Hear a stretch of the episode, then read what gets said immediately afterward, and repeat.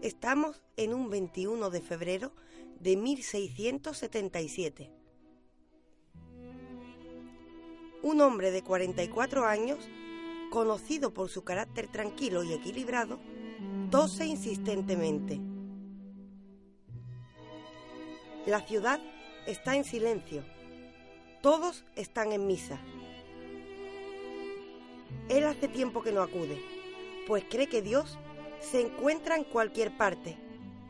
Hacía bastante que no necesitaba de templos ni mediadores. La tos se agrava. La ciudad ignora que está a punto de perder a uno de sus genios más influyentes de la historia. En el pequeño rincón de la Haya tendrá su último golpe de tos, producto de una enfermedad pulmonar agravada por el polvo del vidrio de las lentes que cuidadosamente tallaba.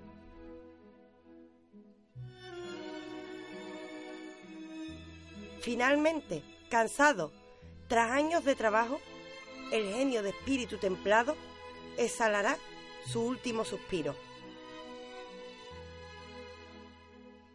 Se marchó de este mundo un hombre desapasionado y amable, que concebía que la tarea del filósofo no era ni la de reír ni la de llorar, sino la de comprender. No dejaba en este mundo mujer o hijos. Tampoco protagonizó peleas y enfrentamientos. Pero marchó en la misma soledad en la que vivió como precio de mantener su independencia intelectual. Hablamos nada menos que de Spinoza.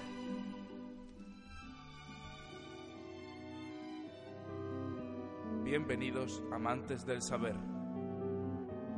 Esto es Radio Filos Sofía. Y efectivamente, volvemos con uno de los filósofos más influyentes de la actualidad.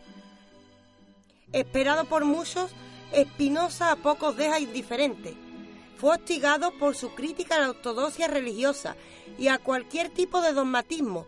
Se enfrentó a los hombres de su tiempo. Por ello, para muchos, es lo que llamaban un filósofo maldito, un filósofo maldito que estuvo ocultado durante mucho tiempo por aquellos que no querían cambiar las cosas. Sin embargo, cuando alguien tiene el saber de su parte, tarde o temprano, surge de nuevo. Y eso precisamente es lo que ha ocurrido con este autor, un autor de tremenda actualidad para debates como el laicismo. Por ello, era completamente necesario que lo tratásemos en esta temporada, y este será el primer capítulo que hagamos de Spinoza, para nada el último. Sin embargo, antes de empezar a tratar su filosofía, debemos decir que tal y como ocurrió con el podcast de Aristóteles, en esta ocasión no tendremos a Marcos con nosotros, porque se encuentra fuera de nuestro cuartel general debido a cuestiones profesionales. No obstante, contactaremos con él para que nos pueda narrar el contexto histórico de este autor y para que nos pueda poner un poco en situación. Qué era lo que vivió Spinoza, qué era lo que determinó su especial filosofía pues para ello, contactemos con Marcos, que se encuentra muy cerca de donde nació este autor, nada menos que en Ámsterdam. Muy buenas a todos, efectivamente nos encontramos en esta maravillosa ciudad para contaros un poquito del contexto histórico y personal de la figura de Baruch Spinoza. El nombre efectivamente no nos suena neerlandés, lugar en el que él nació, en la ciudad de Ámsterdam, ya entrado el siglo XVII, en concreto en el año 1632, un 24 de noviembre. Y si este nombre no nos suena a que sea neerlandés, es precisamente porque el origen de la familia de Spinoza viene desde la península ibérica, viene en concreto de esos sefardíes que en el año 1492 se encontraron con la obligación de tener que emigrar en busca de otro lugar en el que residir porque los reyes católicos los habían expulsado de, em, de este lugar, del territorio de España. En primer lugar, la familia de Espinoza se muda hacia Portugal y de allí también tendrán que emigrar definitivamente, el abuelo de Spinoza sería quien lo hiciese, hacia el país neerlandés, hacia Países Bajos. ¿Quiénes eran estos sefardíes? Porque comprender quiénes eran los sefardíes también es un punto muy importante. Eran una comunidad judía que había sido expulsada de España y esta comunidad judía no solo se movió a Portugal, no solo llegaría hasta eh, Países Bajos, sino que los vamos a encontrar dispersos por todo el mundo, una comunidad sefardí que incluso a día de hoy sigue manteniendo la lengua española como lengua materna en la mayoría de comunidades. Este punto, el que Spinoza viniera de una comunidad sefardí profundamente judía, sin duda sería uno de los motivos que habrían de marcar su vida. Enseguida estamos con ello, porque antes también, para referirnos brevemente al contexto histórico, cabe mencionar que Spinoza vive el final de la guerra de los 80 años, esa guerra que enfrentaba a Europa, en Europa mejor dicho, tanto católicos como protestantes. Es un contexto histórico que ya hemos tratado en distintas ocasiones, por lo cual no merece la pena que nos paremos en exceso en mencionar esta guerra de los 80 años. Sí nos sirve para mencionar que esa guerra de los 80 años será la que hará del territorio neerlandés, al menos en el norte, eh, la primera república neerlandesa. Así que sin duda tiene una importancia radical este periodo de tiempo en el que le encuentra, en el que le toca vivir a Spinoza y lo que vamos a encontrarnos aquí es un contexto cargado de religión por todas partes. Por un lado, desde el punto de vista de Spinoza, porque su familia, con esa tradición judía tan arraigada, eh, le iba a marcar profundamente en el tema religioso, hasta que fallece su padre y Spinoza se le expulsa de la comunidad judía a la que pertenecía. Y por otro lado, esa guerra de los 80 años, enfrentando protestantes y católicos, también iba a hacer que Spinoza tuviese que ver su realidad desde una perspectiva religiosa, sí o sí. Y ese es uno de los temas centrales que más tarde vamos a tratar con Raquel para comprender qué manera tenía Spinoza de, de considerar a ese Dios, ese Dios que, como nos diría Albert Einstein, sería el Dios que a él le valdría, el Dios de Spinoza. Dicho esto, ahora sí, después de comprender brevemente ese contexto religioso tan marcado que le tocó vivir a, nuestro personaje de hoy, a Baruch Spinoza, merece la pena que sigamos conociendo un poco más de su biografía para poder llegar también hasta ese pensamiento que eh, vamos a estudiar a lo largo de todo el programa de hoy. Y es que Spinoza recibiría también influencia de clérigo, de clérigos calvinistas. Y otra cosa que le marcaría su vida hasta convertirlo en la causa de su muerte es que sufriría una tuberculosis que iba a minorar su salud paulatinamente hasta finalmente, como decíamos, dejarlo eh, en un estado ya muy cercano a la muerte, muerte que se produciría, por cierto, en el año 1677. También tenemos que saber que durante esos estudios en los que eh, decíamos y lo recordamos una vez más, eh, lo que tenía era un carácter marcadamente ortodoxo judío, de hecho recibiría lecciones de Saúl Levi y Morteira, por ejemplo. Eh, Spinoza ya tenía una actitud muy crítica con todos estos estudios y él, por su propia cuenta, los ampliaría a través de matemática y filosofía cartesiana y también aprendería latín, leería a Thomas Hobbes, a Lucrecio o a Giordano Bruno, entre otros, filosofías que también lo estaban alejando de esa ortodoxia judía en la que Spinoza había tenido que basar toda su vida debido a la costumbre familiar.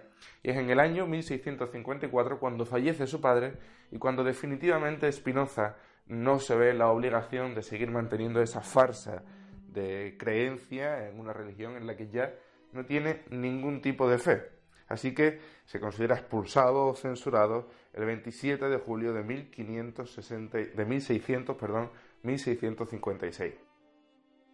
Es entonces cuando esta comunidad sefardí lo expulsa de la ciudad en la que habitaba y se ve obligado a emigrar hacia el campo.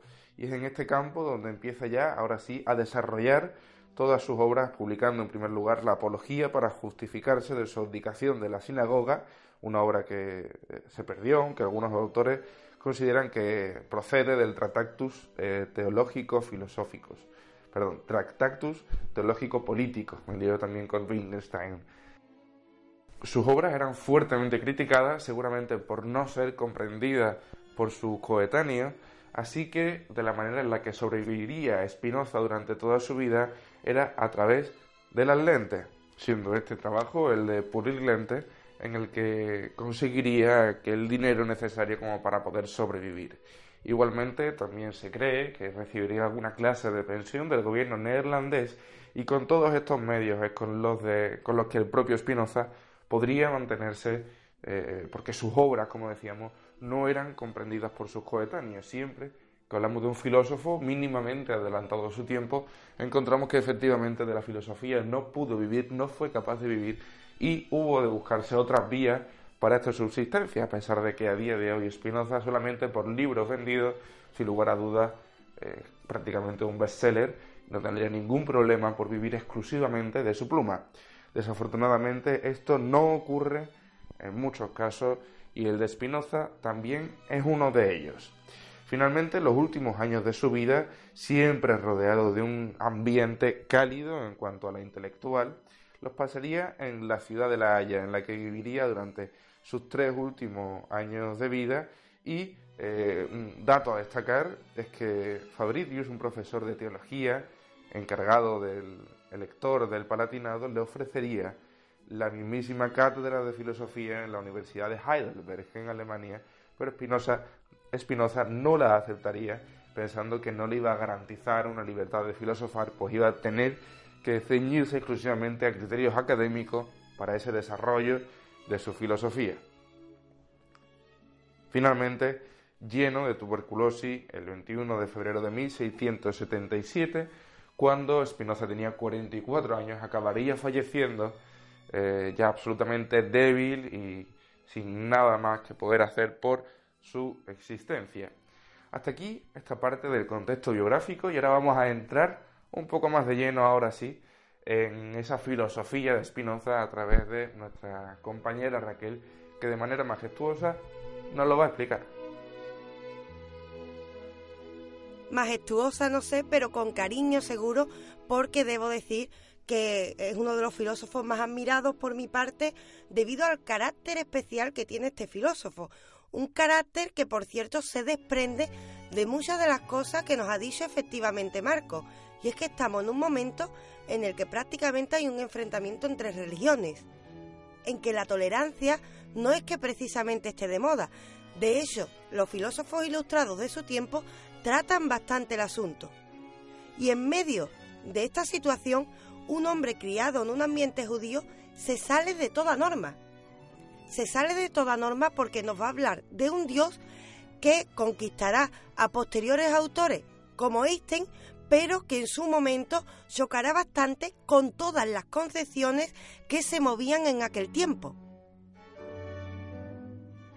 Como consecuencia de esto, además, tenemos una personalidad bastante curiosa, un hombre que necesita eh, de manera ferviente perseguir el conocimiento. Es filósofo por necesidad, es filósofo por curioso, por mente inquieta, podríamos decir.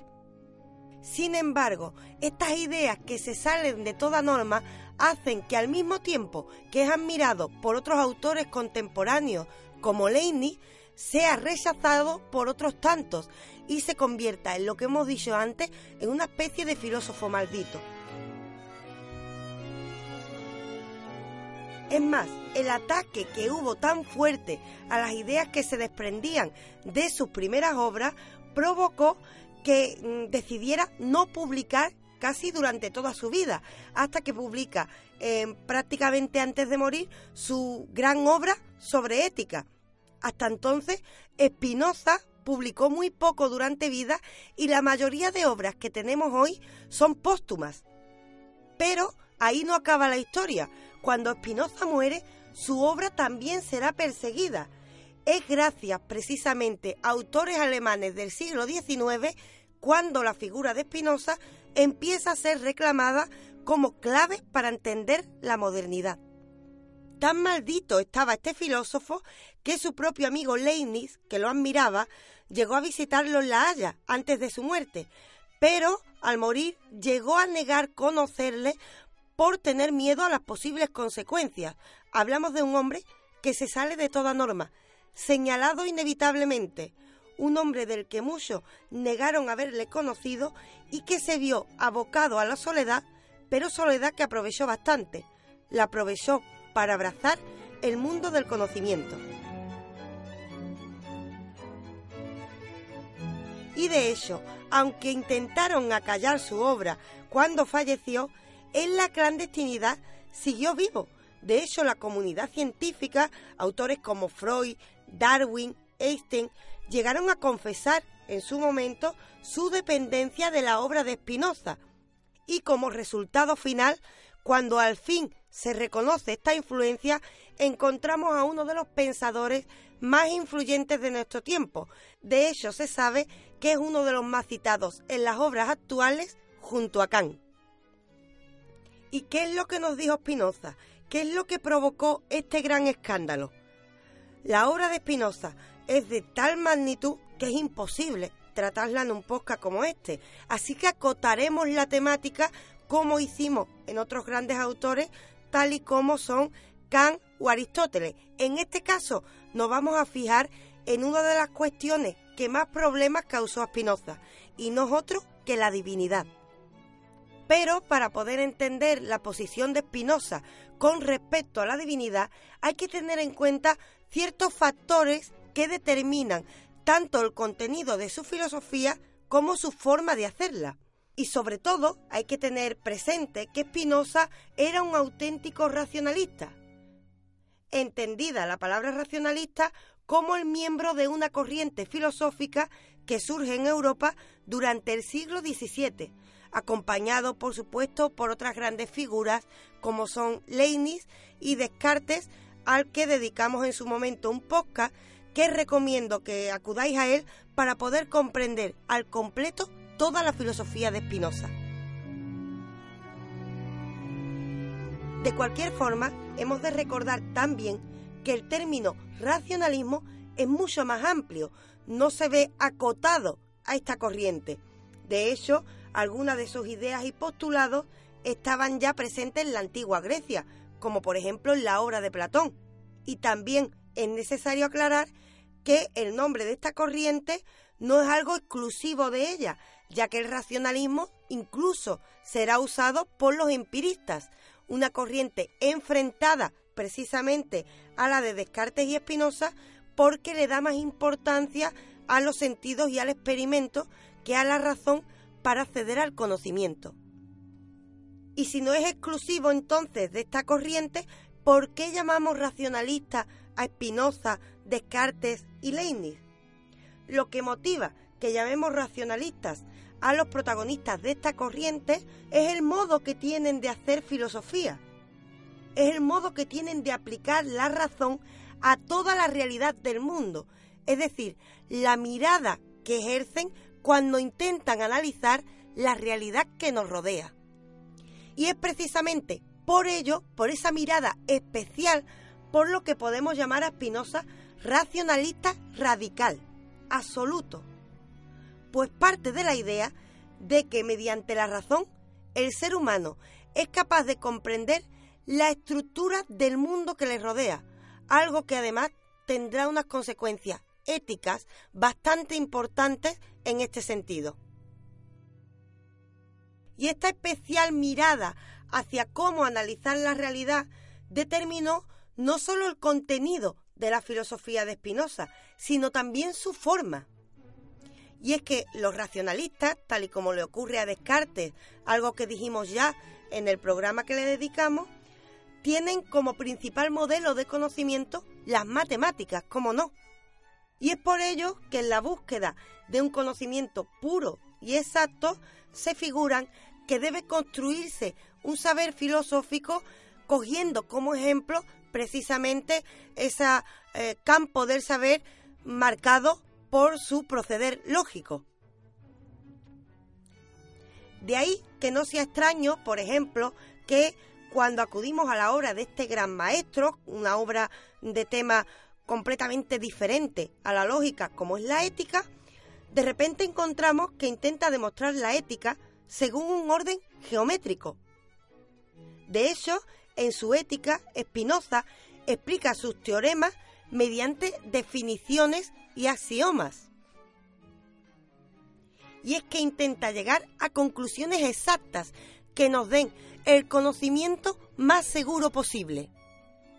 Sin embargo, no es solo racionalismo lo que encontramos en la obra de Spinoza.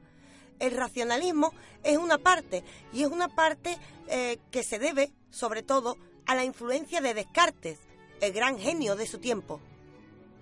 Pero también encontramos en Spinoza algunas otras influencias que harán que a pesar de su tendencia racionalista se acerque a temáticas aparentemente tan lejanas a él como la divinidad. Y es que en su obra también encontramos conceptos de la escolástica eh, como influencia de ese contexto del que nos ha hablado anteriormente de manera excelente Marcos. También encontramos otras influencias hebreas, ya que se cría en un mundo judío, y por supuesto de pensadores griegos. Hablamos de un auténtico sabio que intentó acoger todas las influencias posibles para así erigir un pensamiento propio que llega hasta nuestros días. Por supuesto, a esto hay que influir también el conocimiento que tiene de la ciencia de su tiempo, encabezada por personajes como Giordano Bruno, y de igual forma de la teoría política de otros grandes pensadores como Thomas Hobbes. Como resultado de todas estas influencias, encontramos una obra en general que se ocupa prácticamente de todas las temáticas, tal y como lo ocurría Aristóteles, parece que Spinoza quería saberlo todo. Pero para comprender el alcance de toda su obra debemos partir de aquello que le dio más dolores de cabeza, y en eso es en lo que vamos a entrar ahora. ¿Quién es ese Dios extraño del que nos habla Spinoza?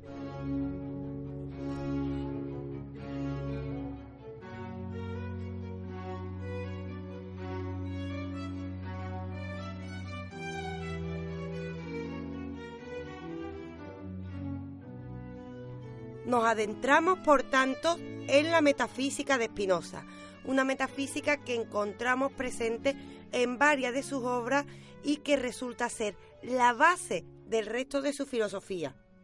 Y dentro de ella vamos a buscar a esa extraña divinidad de la que nos habló este genio, la misma que causó que se le acusara de ateo al mismo tiempo que de panteísta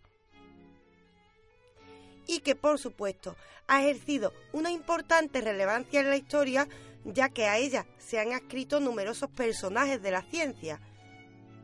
¿Qué es lo que tiene de especial esta extraña divinidad?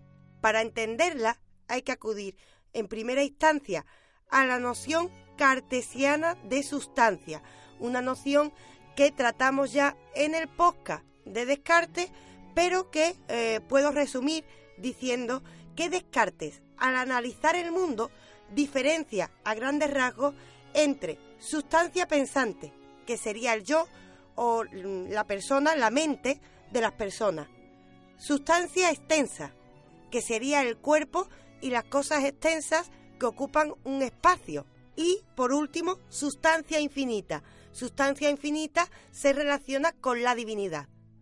Espinosa sigue a grandes rasgos la filosofía cartesiana y está fuertemente influida por ella, pero al mismo tiempo se diferencia bastante de su noción de sustancia. Con sustancia estamos buscando de qué está ella esta realidad en la que estamos inmersos.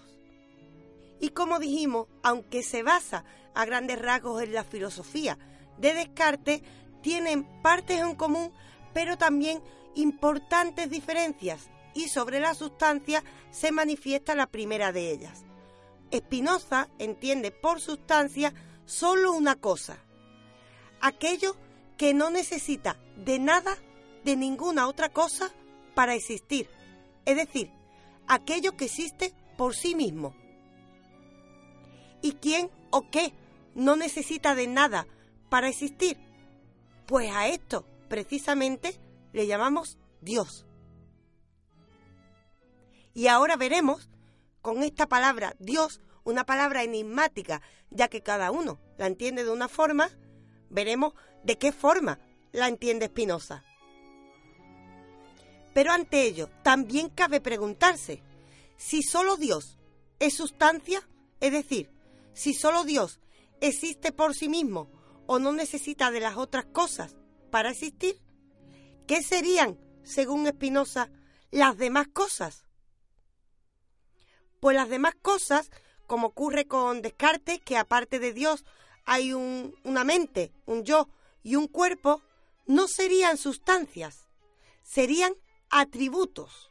Es decir, lo que Descartes llamaba sustancia pensante, que sería nuestra mente, o lo que llamaba sustancia extensa, que sería nuestro cuerpo o el resto de cosas materiales que se presentan en la realidad, quedan reflejadas a ser una especie de categoría dentro de la gran sustancia. Esa gran sustancia que es la única que existe por sí misma y que habíamos relacionado con la divinidad. Y esta divinidad es definida por el filósofo holandés como el ente absolutamente infinito. Pero lo cierto es que esta definición poco o nada nos aclara, así que conviene ahondar un poco más para saber exactamente a qué se refiere y comprender por qué formó un escándalo tan grande. Si Dios aparece como el ente o el ser absolutamente infinito, Spinoza nos está diciendo que Dios es la sustancia que tiene infinitos atributos. Es decir, aquella sustancia, aquella realidad, en la que se dan todas las propiedades posibles. Algo que será fácilmente identificable con la mismísima naturaleza. Y es que para este autor, para este grande holandés, todo lo que hay, todo lo que existe, la realidad suprema, esta en la que estamos inmersos, es sólo un modo de manifestación de la divinidad. Pudiera parecer simple lo que estamos diciendo, pero en realidad no lo es tanto. Y es que al hacer de la realidad un modo de manifestación de Dios, la naturaleza, incluidos en ellos nosotros mismos, no es parte de una creación divina, sino que es un modo en el que nosotros podemos percibir la divinidad. Esto precisamente es lo que lleva a muchos a identificar a Spinoza como panteísta, pues la naturaleza y la deidad, con lo dicho, parecen ser, en principio, una misma cosa. Pero antes de entrar en este supuesto panteísmo, o más que supuesto especial panteísmo, es casi obligatorio hacer un breve paréntesis a este respecto. Y es que hemos dicho que de repente Dios no aparece tanto como el creador de la naturaleza, sino que la naturaleza es la forma que tenemos de ver a una deidad. Pues bien, también se dan cambios en las implicaciones éticas que tiene esta especial divinidad. Lo cierto es que sí, lo cierto es que partiendo de esta metafísica, Spinoza llegará casi al final de su vida a tratar la ética. Y puesto que todo es naturaleza, a esta no se le puede negar nada. De hecho, tampoco cabe la oposición entre la mente y el cuerpo, ya que el pensamiento, eso que Descartes llamaba mente y que identificaba con otro tipo de sustancia, es también otro modo que tiene la, última realidad, la divinidad, de manifestarse. Recordemos pues, hemos dicho que la única realidad que existe de por sí y que no necesita de otra cosa, lo único que sustancia es la divinidad. Y que todo lo demás son formas que tienen esta de manifestarse. En eso todo lo demás entramos nosotros mismos. Entra la naturaleza, que sería una forma que tenemos de percibir a esa deidad. Pero también nosotros seremos un atributo de ella y de igual forma nuestro pensamiento. Con ello la oposición mente y cuerpo que se daba con Descartes es inexistente, porque todo forma parte de una misma cosa, y una misma cosa con connotaciones prácticamente sagradas. Además, no es esta la única implicación ética que hay, pues debemos tener en cuenta que si la naturaleza aparece como un atributo de esa divinidad, debemos un respeto a la misma, ya nos está condicionando a una especie de comportamiento, a un comportamiento necesariamente respetuoso con el entorno, algo de importante implicación ética. Pero además, si Dios es lo único que existe por sí mismo, resulta que es lo único libre. Y este Dios, recordemos de nuevo, tiene una identificación especial con el entorno natural.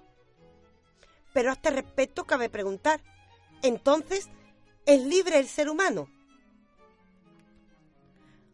Aunque la respuesta sea dura, Espinosa es determinista, pues cree que lo único realmente libre es esa deidad que identificamos con la naturaleza y que nosotros debemos servir al orden y ley de la misma, con lo cual no podemos hablar de una libertad absoluta, pero sí que nos deja la esperanza abierta a algo, y nos deja la esperanza abierta a través del conocimiento. Y es que para Spinoza, cuando el hombre comprende y acepta su esencia natural y divina al mismo tiempo, ya que la naturaleza y la divinidad en este punto están cogidas de la mano, es cuando puede aceptar su propia condición. Y aceptar la propia condición es vivir acorde con esa ley natural. Ahí es donde entra el espacio de la libertad, pero no es una libertad absoluta de comportamiento, sino que nos pone en la tarea de respetar ese sagrado entorno. De esta forma, podríamos decir que para Spinoza, mediante la razón, llegamos al conocimiento y con él a una especie de libertad, pero que implica cogernos la mano con el entorno natural. Así, el hombre no es libre de antemano, sino que debe vivir acorde con esa naturaleza mm, o Dios, y de esta forma la filosofía se convierte en una especie de saber divino que otorga libertad y felicidad. Algo importante que se desprende de esta concepción ética es que esa felicidad, esa eh, libertad extraña, porque ciertamente también tiene toques deterministas, no viene por ir a la iglesia o por tener una conducta especialmente religiosa. Más bien viene de la mano de aceptar nuestra propia condición natural. Esto ya de por sí creaba debate, ya que nos está introduciendo un Dios que no vive en un templo. Hablamos de un Dios que se deja ver cada vez que miramos un árbol, cuando miramos una rosa, cuando miramos un animal. Esa es la manifestación de la divinidad. Por ello, el templo y los mediadores carecen de relevancia. Las consecuencias, como podrán comprender ustedes, no son pocas. Pero de igual forma, hay que decir que sobre el panteísmo de Spinoza también se crea debate, como todo lo que rodea a este filósofo. Y es que en la ética, que ya trataremos en mayor profundidad en otros podcasts, eh, lo cierto es que se crea debate en cuanto a que el pensamiento de Spinoza es determinante para la defensa de un Estado laico, por ejemplo. Pero en cuanto a la divinidad, de igual forma, también se creará un debate sobre su propio panteísmo. Es decir, si hablamos de un filósofo especialmente fructífero, es porque nos dejó más dudas que respuestas. ¿Y en qué se basa precisamente ese debate sobre la concepción panteísta o no panteísta, según quien lo lea, de Spinoza? Según autores como Carl Jasper, eh, bastante reputado en el mundo de la psicología y la filosofía, cuando Spinoza escribía Deus sive natura, Dios o la naturaleza, implicaba que Dios era lo que se llama normalmente natura naturans, es decir, una naturaleza activa, una energía que pone en marcha el resto de la realidad, pero no sería natura naturata, que sería la creación pasiva.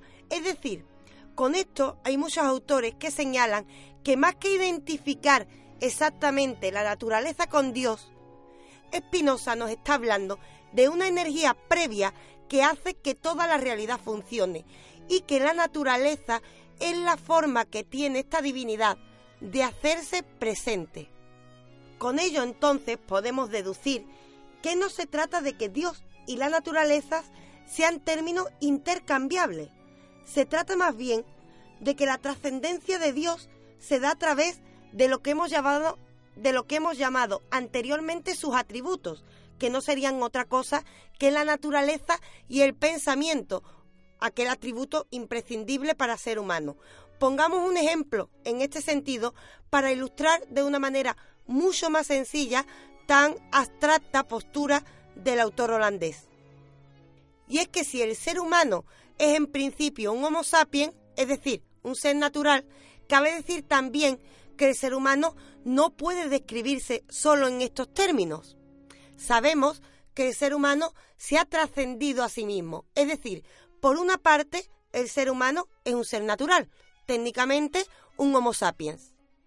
Pero la cultura, el pensamiento y todo aquello que ello ha dado lugar ha permitido que el ser humano se trascienda y además de un Homo sapiens se convierta en persona.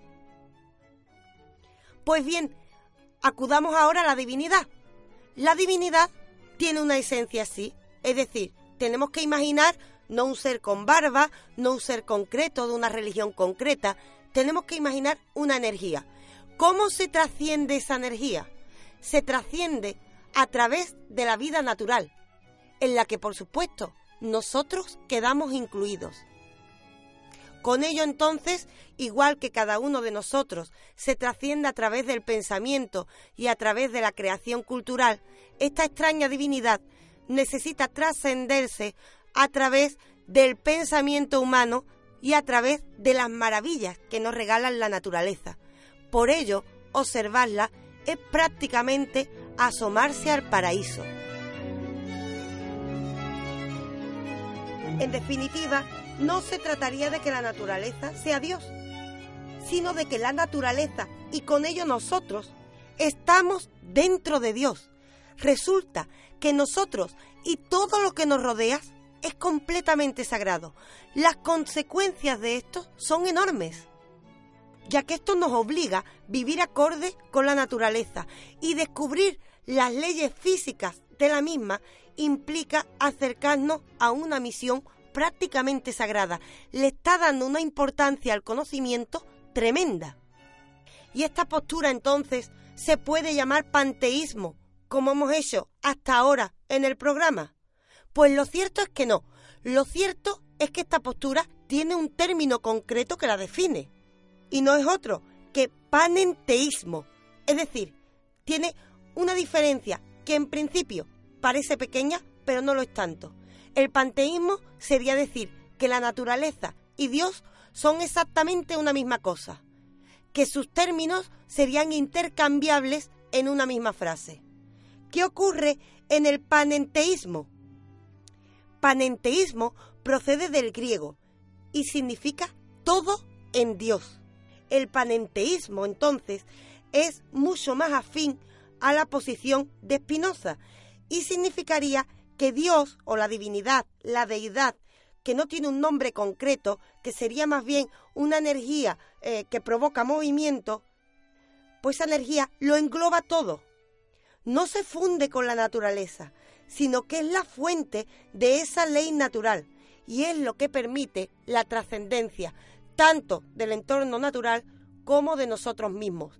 De esta forma, no hay diferencia entre un cielo y la tierra, no hay diferencias entre alma y cuerpo, no hay dualidades, todo pertenece a una misma cosa y todo merece el mismo cuidado porque todo tiene connotaciones, repito, sagradas. Aunque esto hoy en día no nos parezca escandaloso, lo cierto es que en su momento fue un choque tremendo con el momento en el que vivía Spinoza. De hecho, el ataque a estas ideas le llevaron, como dijimos al principio del programa, a no publicar prácticamente durante toda su vida. Y es que llega un hombre en una situación donde hay una pelea entre religiones y nos habla de una deidad que sería aplicable para todas ellas, pero también para ninguna. Con ello entonces lo pone muy fácil para que se entienda que Spinoza está defendiendo un ateísmo especial. Y es que si Dios está en todas partes, tampoco está en ninguna en concreto. Y es que si además su manifestación es algo completamente natural, no necesitamos de la religión como mediadora. Nosotros mismos somos parte, somos una pequeña porción de esa divinidad, con lo cual el respeto es necesario en todas aquellas posturas que los hombres que les rodeaban se estaban enfrentando. Como consecuencia, Espinosa es incómodo para todos, pero es que además, y eso lo trataremos en podcast futuro, Espinoza también está derrumbando los dualismos, porque como hemos dicho, no enfrenta un mundo divino frente a un mundo natural, sino que los identifica. Y esto mismo ocurrirá en el ser humano, que no debe enfrentar su parte emocional a la parte racional, que no debe enfrentar tampoco la parte racional o la mente al cuerpo. Espinoza está uniendo lo que hasta entonces estaba separado. Y tras haber descrito lo mejor posible, ya que el tema nos daría para muchos podcasts, la divinidad de Spinoza, esa misma divinidad que cautivó a numerosos científicos, vamos a contactar de nuevo con Marcos a ver si tiene algo que decirnos sobre ella. Efectivamente, para comprender esta concepción panteísta, esta concepción de la divinidad que tenía Spinoza, eh, vamos a hacer una pequeña reflexión a sabiendas de que, en las mismas palabras de Spinoza, Dios no se encuentra en esos templos lúgubres y oscuros eh, construidos por la mano del hombre y puesto también la divinidad ahí por acción humana, sino que Dios en realidad donde se encuentra es en la naturaleza, en todas las cosas, y la naturaleza lo que nos impulsa es a vivir, lo que nos impulsa este Dios de Spinoza es a que gocemos de todas aquellas cosas que divinamente, en el sentido más profundo de la palabra divino, nos impulsa hacia la vida. Si nosotros estamos aquí eh, por acción directa de la naturaleza y sin duda si debemos rendir pleitesía a alguien, insistimos, siguiendo esta manera de entender la divinidad que tenía Spinoza, a quien debemos de seguir no es a alguien, sino a algo, exclusivamente a esa naturaleza que, como decíamos, nos rodea, nos circunda diariamente y a la que le debemos pleitesía. Si debemos arrodillarnos a rezar a alguien, diría Spinoza, no con estas palabras, pero bueno, algo parecido. Si debemos arrodillarnos, decía, para eh, adorar a alguien o a algo, ese alguien, ese algo tiene que ser la naturaleza, tiene que ser un árbol, tiene que ser el mar, tiene que ser aquellos lugares en los que nosotros diariamente nos encontramos, eh, porque son verdaderamente los lugares de los que nosotros procedemos. Recordemos también, somos polvo de estrellas, venimos de las estrellas hacia las estrellas, iremos también de vuelta Así que a quien debemos rendir pleitesía, una vez más insistimos, debe ser exclusivamente a aquellos que nos ha otorgado la capacidad de vivir, y esto no lo encontraremos en ningún templo de ninguna confesión religiosa. Y efectivamente, como ha dicho Marco, no podíamos acabar con mejor mensaje. Y es que si todo tiene connotaciones sagradas, realmente podemos disfrutar de una manera especial precisamente de todo lo que nos rodea.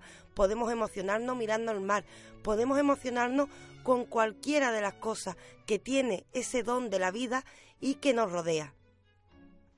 Esta es una de las grandes enseñanzas de Spinoza, por eso queríamos traerlo hoy, pero no es la única, volveremos con él.